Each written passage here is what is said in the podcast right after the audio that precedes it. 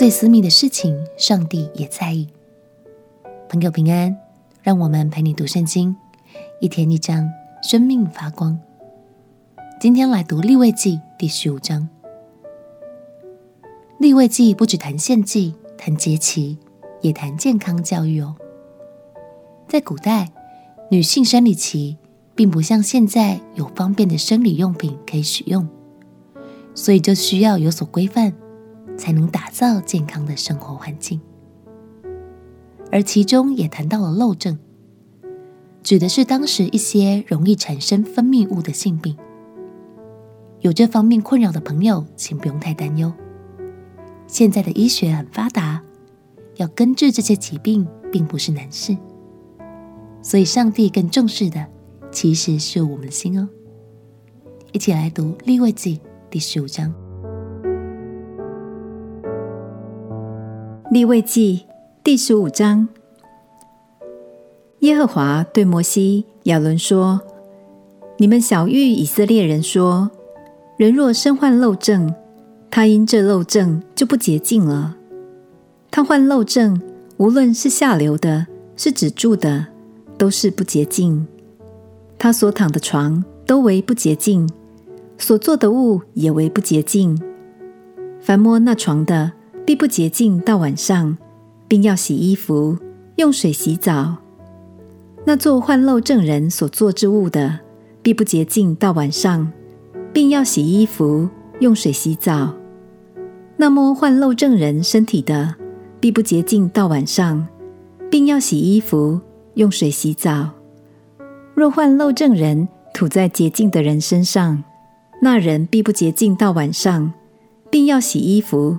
用水洗澡，患漏症人所骑的鞍子也为不洁净。凡摸了他身下之物的，必不洁净到晚上；拿了那物的，必不洁净到晚上，并要洗衣服，用水洗澡。患漏症的人没有用水涮手，无论摸了谁，谁必不洁净到晚上，并要洗衣服，用水洗澡。患漏症人所摸的瓦器就必打破，所摸的一切木器也必用水涮洗。患漏症的人痊愈了，就要为洁净自己计算七天，也必洗衣服，用活水洗身，就洁净了。第八天要取两只斑鸠或是两只雏鸽，来到会幕门口耶和华面前，把鸟交给祭司。祭司要献上一只为赎罪祭，一只为燔祭。因那人患的漏症，祭司要在耶和华面前为他赎罪。人若梦遗，他必不洁净到晚上，并要用水洗全身，无论是衣服是皮子，被金所染，必不洁净到晚上，并要用水洗。若男女交合，两个人必不洁净到晚上。并要用水洗澡。女人行经必污秽七天，凡摸她的必不洁净到晚上。女人在污秽之中，凡她所躺的物件都为不洁净，所坐的物件也都不洁净。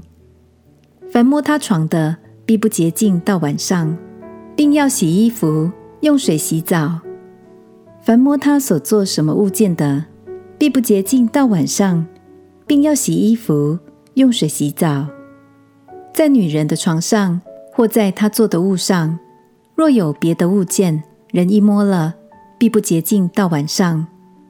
男人若与那女人同房，染了她的污秽，就要七天不洁净，所躺的床也为不洁净。女人若在经期以外患多日的血漏，或是经期过长，有了漏症。他就因这漏症不洁净，与他在经期不洁净一样。他在患漏症的日子所躺的床、所做的物，都要看为不洁净，与他月经的时候一样。凡摸这些物件的，就为不洁净，必不洁净到晚上，并要洗衣服，用水洗澡。女人的漏症若好了，就要计算七天，然后才为洁净。第八天要取两只斑鸠或是两只雏鸽，带到会幕门口给祭司。祭司要献一只为赎罪祭，一只为燔祭。因那人血漏不洁，祭司要在耶和华面前为他赎罪。你们要这样使以色列人与他们的污秽隔绝，免得他们玷污我的帐幕，就因自己的污秽死亡。这是患漏症和梦遗而不洁净的，并有月经病的和患漏症的，无论男女，病人与不洁净女人同房的条例。感谢神，有些隐而未现的症状，或是私生活里的习惯，只要我们不说，就不会有人知道。但是一个人的品格，就是在没有人看见的时候，才能真正显现出来。所以神特别注重我们私生活的圣洁。他不只希望我们不被疾病侵袭，他更希望我们能远离这些造成疾病的根源。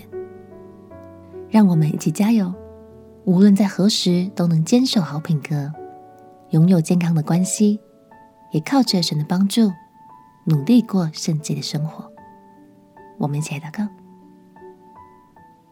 亲爱的耶稣，我要靠着你加添给我的力量，在你的爱里活出圣洁的生活，拥有健康的关系。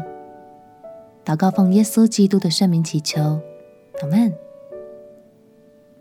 上帝最在意的是我们的品格，让我们一起靠着神话语的帮助，活出爱与圣洁的样式。陪你读圣经，我们明天见。耶稣爱你，我也爱你。